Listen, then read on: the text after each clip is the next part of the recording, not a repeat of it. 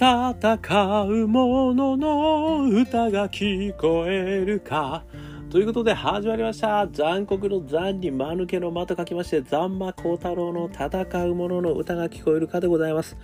この番組はイノベーションを起こしたい人新しいことにチャレンジしたい人そんな人たちのために送る番組でございます。私株式会社イノプロビゼーションの代表をさせていただいたり株式会社 NTT データのオープンイノベーションエヴァンジェリストをさせていただいたりしております。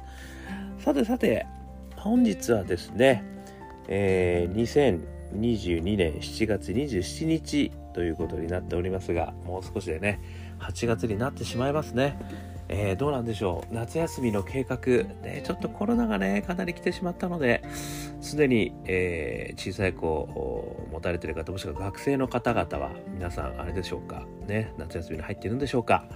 えー、そんな中ですねちょっと夏休みっぽいネタなのかもしれませんが映画監督の細田守さんですね。この方のですねあのインタビューをちょっと見させていただきましていやすごいと。あの面白さって何なんだろうってことをですねなぜこの細田守さんは面白いアニメーション映画をですね作れるんだろうってことを今回教えていただいてですねかつそれがですねイノベーションの考え方にめちゃくちゃ似てるなと思ったんですよね。なのでイノベーションに対する学びも多いということでですね、えー、今日はその話をご紹介させていただきたいというふうに思っています。えー、細田守さんですね。あのご存知の方たくさんいらっしゃると思いますけれども化け物の子とかね。最近ではあの竜とそばかすの姫ですよね、えー、これがもう世界的にあの評価されるみたいなことでですね非常にあの、えー、これですよね。未来の未来では、えー、2018年ですね。アカデミー賞長編アニメーション映画賞にノミネートされたということですからもう世界を舞台にですね大活躍されちゃってる方ですよね。でこの方のですね実はインタビューこれあの何かっていうと NHK アカデミア細田守かっこアニメ映画監督、えー、というですねあの番組ございましてでこちらの方ですね私、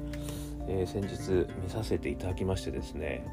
あのどんな番組かというとこの細田守さんが、えー、視聴者の皆さんからの質問にボンボンお答えしていくっていう番組なんですね。ですので、まあ、オンラインでですね視聴者の方々がつながっていてその方々から素朴な質問を投げかけていただいて細田さんが答えると、まあ、こういった番組なんですけどそこにですねまさに細田さんがこのなぜこんな面白い映画をねボンボン作れるのかという秘密がですねかなりお話しいただいたんですね。これですね2022年、えー、7月26日 NHKE テレ東京さんで、えー、放送されましたのでまだ、ね、今まだ見れますよね。これ NHK プラスで見れる、えー、NHK オンデマンドの見れるかもしれません、えー、ぜひですねちょっと見ていただきたい。ね。あのということでですね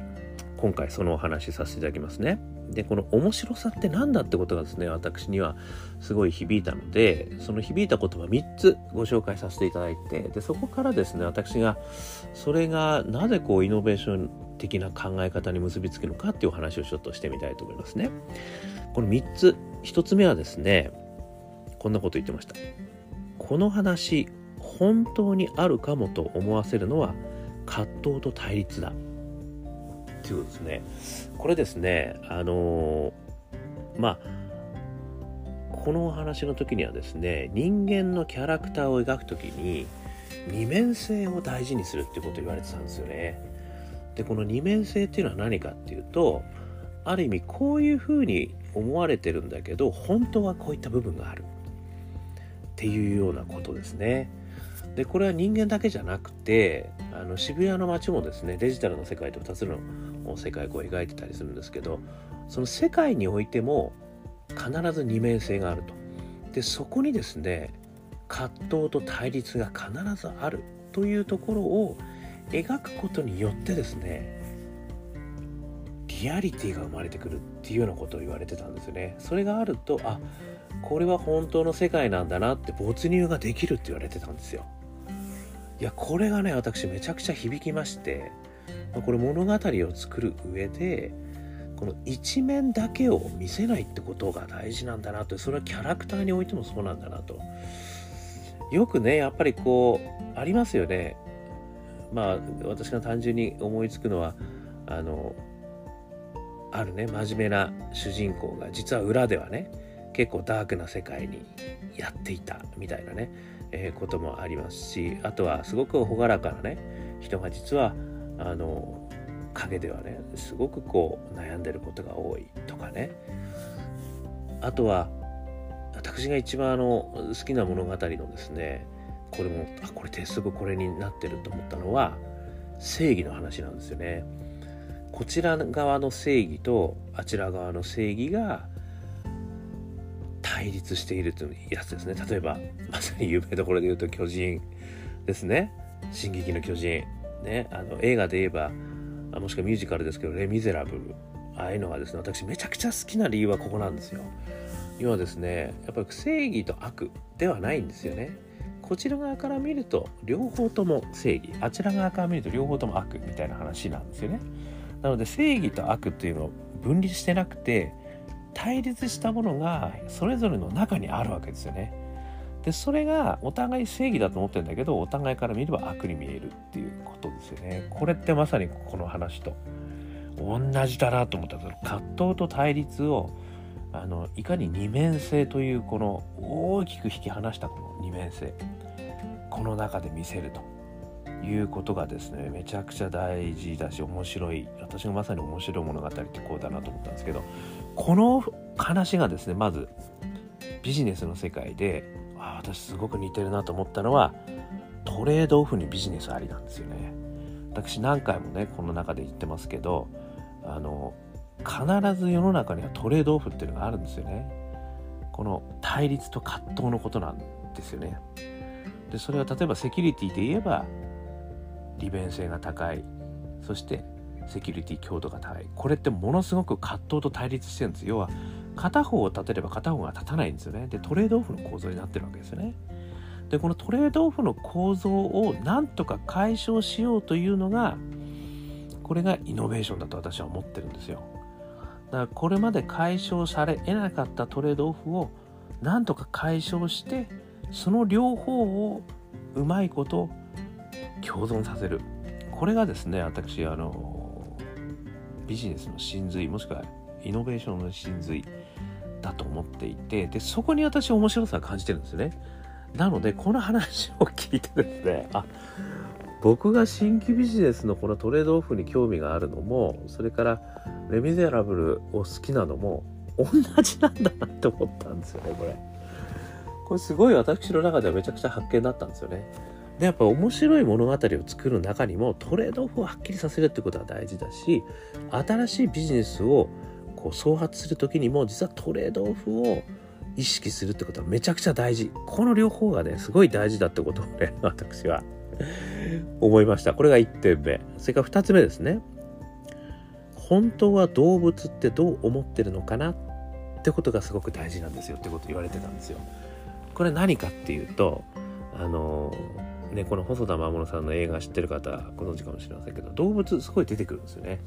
この中ではあのウサギのねあのキングカズマっていうのがね出てくるんですけどこのキングカズマはウサギなんですけどすごく強いウサギなんですよ。でこの中で細田さんが言われたのはウサギってみんな弱っちいもんだと思ってるでしょと。でも本当のウサギってめちゃくちゃ強いんだってことを言われてるんですよ。でそれを受けて本当は動物ってどう思ってるのかなってことを言ってるんですよねつまりあのクジラの話も出てきたんですけどね、まあ、クジラといえばあの捕鯨ねあの環境保護みたいなことがありますけどあの動物の思いっていうのは実は人間が勝手につけてるもんなんじゃねえのかってことを言ってるわけですよね。で本当に動物は動物の立場ももしくは動物の目から見た時にあのどう思ってるのかってことは人間がどう思ってるかっていうことがあの軸になってないとそことは全く違うことを思ってるかもしれないよねってことを言われてるんですよね。なのでキングカズマは強いウサギなんだということを言われてるんですよね。でこれっていやこれがねまたやっぱ面白いとこですよね。あの物語としてね自分たちがこう思ってたいや全然違うなんか可愛いんだけど強いみたいなこう持っててきたみたいなギャップ萌えみたいなね感じもあるかもしれませんけど。でこれが私ビジネスにおいて何かっていうとバイアスを壊すってことだと思うんですよね。あのウサギは弱いものだとみんな思ってると。ね、一人ぽっちにすると死んじゃう、ね、うさぎちゃんのように弱いんだからいじめないでみたいなねことを言ったりするわけじゃないですか。でも本当のウサギってめちゃくちゃ強いと。これって人間が勝手につけてるバイアスなんですよ。でこれはこのバイアスを壊すってことも実はイノベーションの世界ではめちゃくちゃ大切ですよね。よくねあの有名なあの話としてはブレイク・ザ・バイアスってやり方ありますよね。要は逆張りですよね。あのみんながこう思ってると思ったらこの対立軸を作ってみることによって新しい発想が生まれるんじゃないか。ということをねブレイク・ザ・バイアスってどんなバイアスがここには隠れてるのか、ね、そのバイアスを壊せば新しい課題が見つかるかもしれないってことをねこれやるんですけどもこれまさにイノベーションの世界ですよね。でこの物語面白い物語を作るに上でも実はそのバイアスを壊す、ね、うさぎちゃんを使うんだけど強いうさぎちゃんを使う。それによってあなんか面白いぞ見たことないぞ感を出すってことですよね。これまさにイノベーションですよね。なのでこのバイアスを壊すっていうこともですね実は物語を作るという上でもイノベーションをやっていくっていう上でも同じじゃんというふうに思ったんですよね。これが2つ目ですね。そして3つ目こういうお話をされてます。自分たちでこういうのを作ったら面白いんじゃないかということを優先するっていうこと言われてるんですよね。これは何かっていうとですねあのやっぱり商業ものじゃないですかだからやっぱり売れるかどうかってすごく大事ですよね。あの営業あの映画を作るにしてもアニメを作るにしてもものすごい人と時間手間暇をかけてお金もかかってるわけじゃないですか。でそれがねやっぱ大ごけしたら困っちゃうわけですよね。なのでそういう意味ではある意味これ本当に売れるのかいなっていうところもあるわけじゃないですか。本当に売れるのかどうかってこととそして自分たちがあのパッションを持って作れるかどうかこの2つがせめぎ合うってことをやっぱり言ってるわけですよ。でそれのどっちなんだってことに明確な答えを出してるんですよこの細田守さんは。その言葉がこれなんですよ。自分たちでこういうのを作ったら面白いんじゃないかということを優先する。つまり自分のパッションを優先するってことなんですよ。で自分がやっぱり面白いっていうことをやることが一番大事だとつまりみんなが面白いと思ってもらうことをやるということではなく自分が面白いということをやればそれが伝わるってことを観客を信じてるっていうようなね言い方もされてたんですよね。でこの話はまさにですねこれもね私が毎回お話ししてますねパッションの源の話なんですよ。自分軸と仕事軸ねあった時に仕事軸は与えられる課題ですね。でも自分軸は自分が求める課題なんですよ。ここに大きな違いがあるって話をしてますね。でイノベーションは私はこの自分がねやっぱり課題感もしくは違和感そして興味があることから始まる。これがイノベーションだって私言ってるんですけどまさに同じことを言ってるんですよね。だからあくまでも自分たちが面白いということを作ればそれが伝わるんだと。一生懸命面白いってことをこの人たちは作ろうとしてるんだなってことが伝わるってことを言ってるんですよね。でそれがまあある意味ね成功の秘訣だみたいなねあのことだと。でしかもそれが実際にねこれまでも成功されてるわけですね細田さんはね。ということなんだなーってことをねちょっと私改めて思いました。なので自分のやっぱりパッションから始まると。自分が面白いと思うこと自分たちが面白いと思うことをやっぱり大切にしてそれを一生懸命とにかくやっていく。ということがですねやっぱりこう成功につながると。いうことを体現されてるのが細田守さんなんだなってことをね思った。っていうことなんですよね。ということで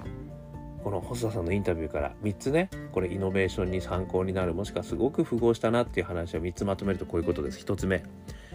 トレードオフですよ。やっぱり面白い話にもビジネスにもトレードオフがめちゃ大事だってことですよ。でこのトレードオフを発見するってことが実は結構難しいことなんですよね。私このこのトレードオフをなんとか発見してほしいっていうことを毎回ですねあのセッションの最後にやるんですけど結構難しいです。あちょっとどれがトレードオフなんだろうと分かんないんですよみんな。これ皆さん是非ともやってみてください。自分たちが思ってる課題。それに対してトレードオフが必ずあるんですよ。いい面ねこの解決しなきゃいけない面があるとしたらそれを阻んでる面があるんですよね。これがトレードオフです。でいい面があれば悪い面がある。いろんな見方があるんですよね。でそれが対比構造になって葛藤してるんですよそれぞれが。それを見つけるとですね新しいビジネスにつながる。でそしてそれは面白い物語もつながる。これすごいですよね。いやびっくりしました。一つ二つ目ね。バイアスを壊すですね。自分たちが思っていることが本当は違うんじゃないのか。動物から見ると我々が思ってることって全く違う風に見えてるんじゃないか。これまさに人間バイアスを壊すってことですよね。これいろんなバイアスの壊し方ありますから。ね、お客様が思ってるバイアスはお客様の世界の中ではそうかもしれないけど違う業界では全く違いますよ。もしくは違う文化圏では全然違いますよ。もしくは違う年齢層では全然違いますいろんなバイアスがありますよね。このバイアスを壊すことがやっぱりこれ物語を作る上でもビジネスイノベーションする上でも大事だったってことですね。そして3つ目パッションから始めるですね。これやっぱパッションから始めることこそ自分軸から始めることこそこれはアニメーションを成功させる上でもイノベーションを成功させる上でも両方とも大事だと。いうことが私今回めちゃくちゃ勉強になりましたということであの言わせていただきました。ね。このトレードオフバイアスパッション。これは私が勝手に言ってることでございます。ん で細田さんは全く言ってませんので細田さんのインタビュー他にもね非常に気づきが多い素敵なインタビューになってますんでぜひとも聞いてくださいで一般の方とのこれ対話ですからめちゃくちゃ面白いですよねこれぜひともね先ほどご紹介させていただきましたけれども、えー、NHK アカデミア細田守アニメ映画監督2022年7月 26NHKE テレ東京ぜひぜひ見ていただくとすごく面白いと思います。ということでね、えー、イノベーションの世界、この3つが大事だってことがね、よくわかりましたということで、少しでも参考になりましたら幸いでございます。